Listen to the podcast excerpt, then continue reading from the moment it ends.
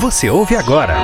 Tá sabendo as novidades sobre entretenimento e tecnologia com Mauro Matesco. Olá, sou Mauro Matesco, chegando com o podcast Tá Sabendo, edição 122. Vamos conferir aqui as principais notícias da semana sobre tecnologia e entretenimento. Podcast está disponível nos principais agregadores do mercado. E se você curtir, compartilhe com seus amigos.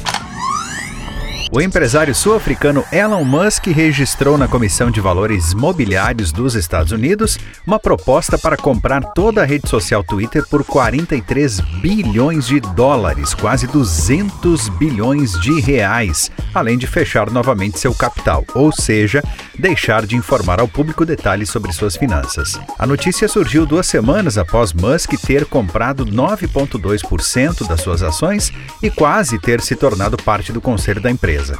Segundo Musk, é a sua melhor e última oferta pela rede social e, caso não seja aceita, precisaria reconsiderar a posição como acionista no Twitter.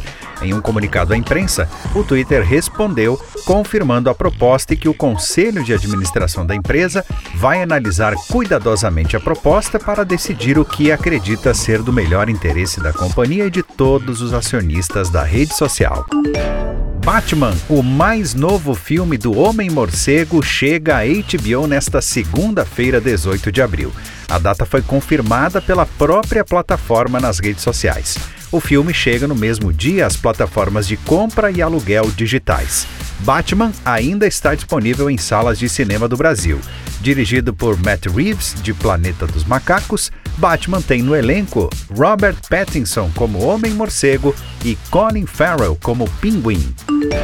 WhatsApp anunciou uma nova ferramenta de comunidades. A novidade permite agregar diferentes grupos em um espaço compartilhado, com potencial de enviar avisos para milhares de pessoas ao mesmo tempo. WhatsApp Comunidades será testado globalmente, mas só deve chegar ao Brasil depois das eleições de 2022, segundo a companhia. Isso porque em fevereiro o aplicativo fechou um acordo com o Tribunal Superior Eleitoral para combater a desinformação durante o processo eleitoral de 2022. O aplicativo do Spotify sofre com bugs após uma recente atualização, segundo relataram usuários no Twitter e no Reddit.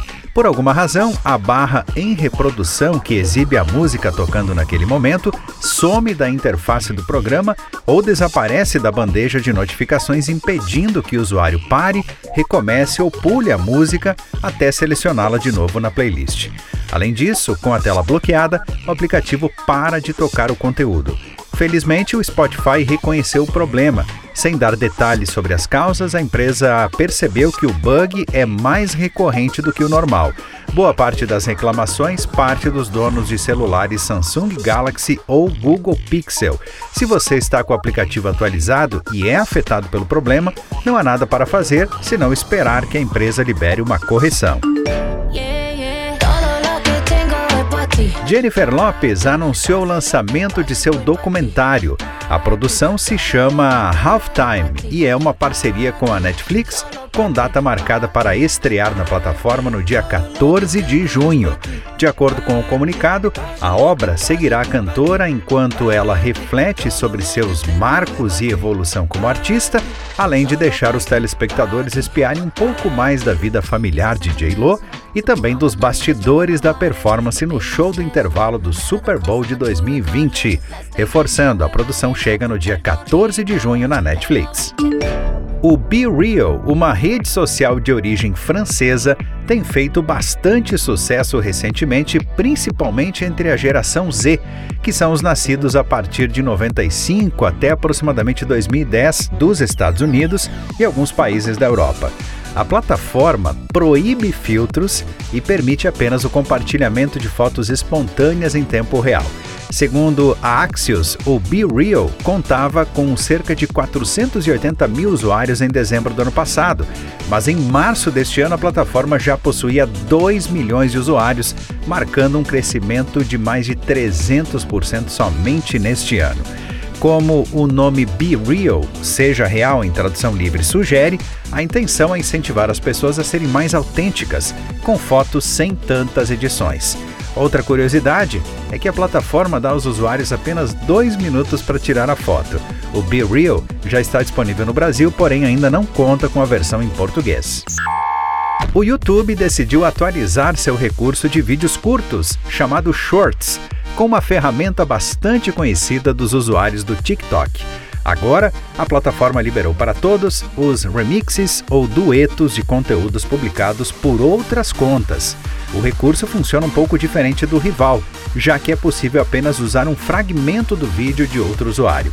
A parte boa é que isso está disponível para qualquer conteúdo qualificado do YouTube, seja no Shorts ou no serviço sob demanda.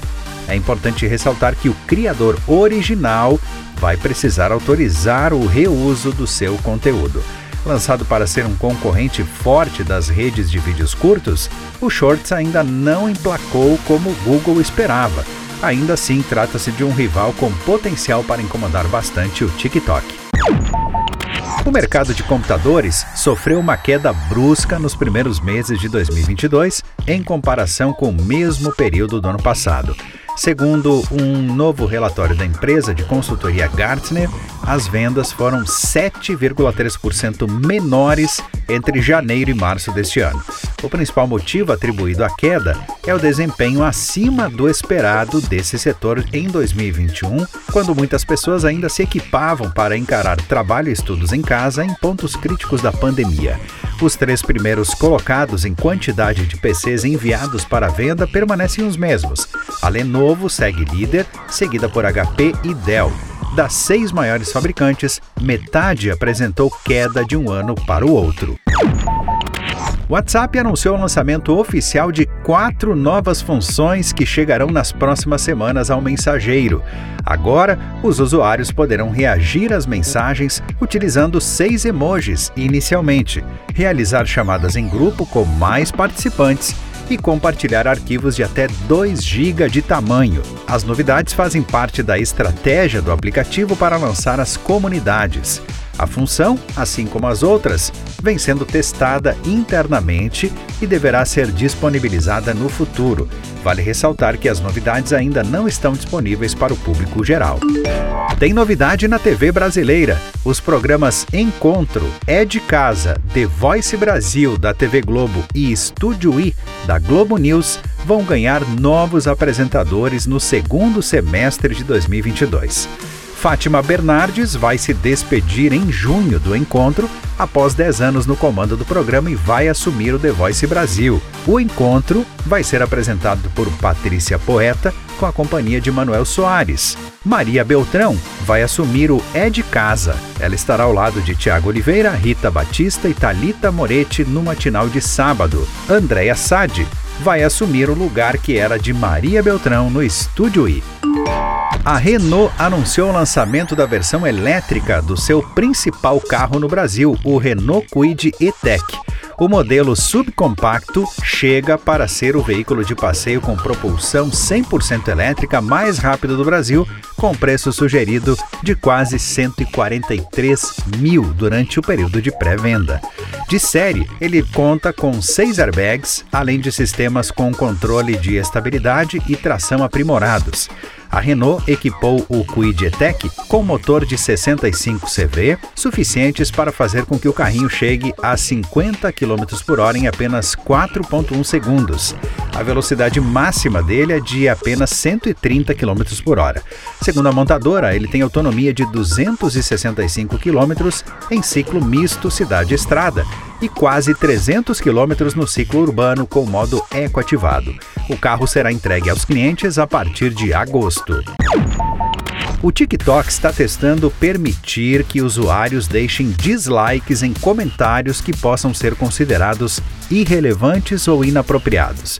A plataforma não deixou claro qual será a atitude tomada, mas imagina-se que a quantidade de dislikes sirva para sinalizar uma futura remoção desses comentários. Segundo o TikTok, somente a pessoa que sinalizou o comentário poderá ver a ação, que serviria para melhorar o bem-estar na plataforma. Neste mês de abril, a Shopee alcançou 2 milhões de vendedores locais no Brasil.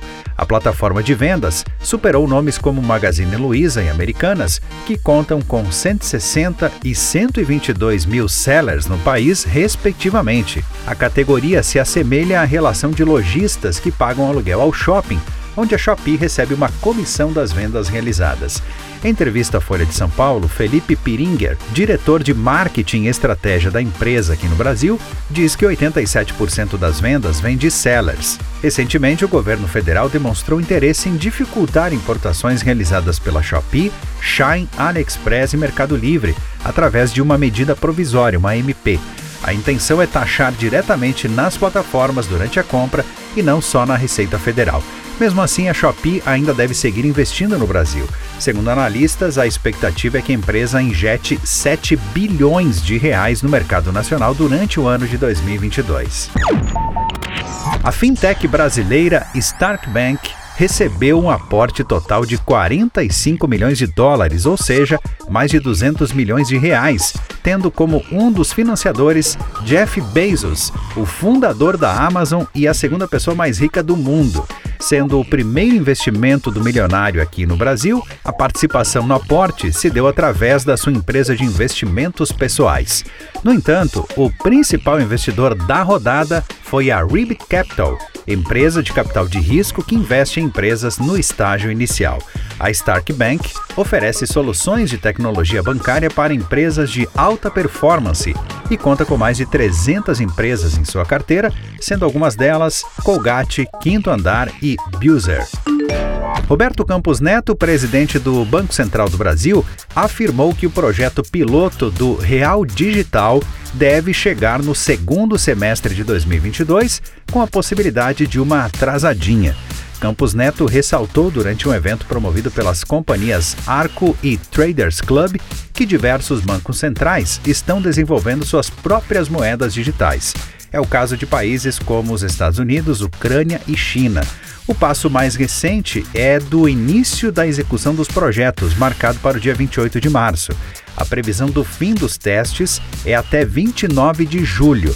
A etapa seguinte é a dos projetos piloto, com período definido para o quarto trimestre de 2022.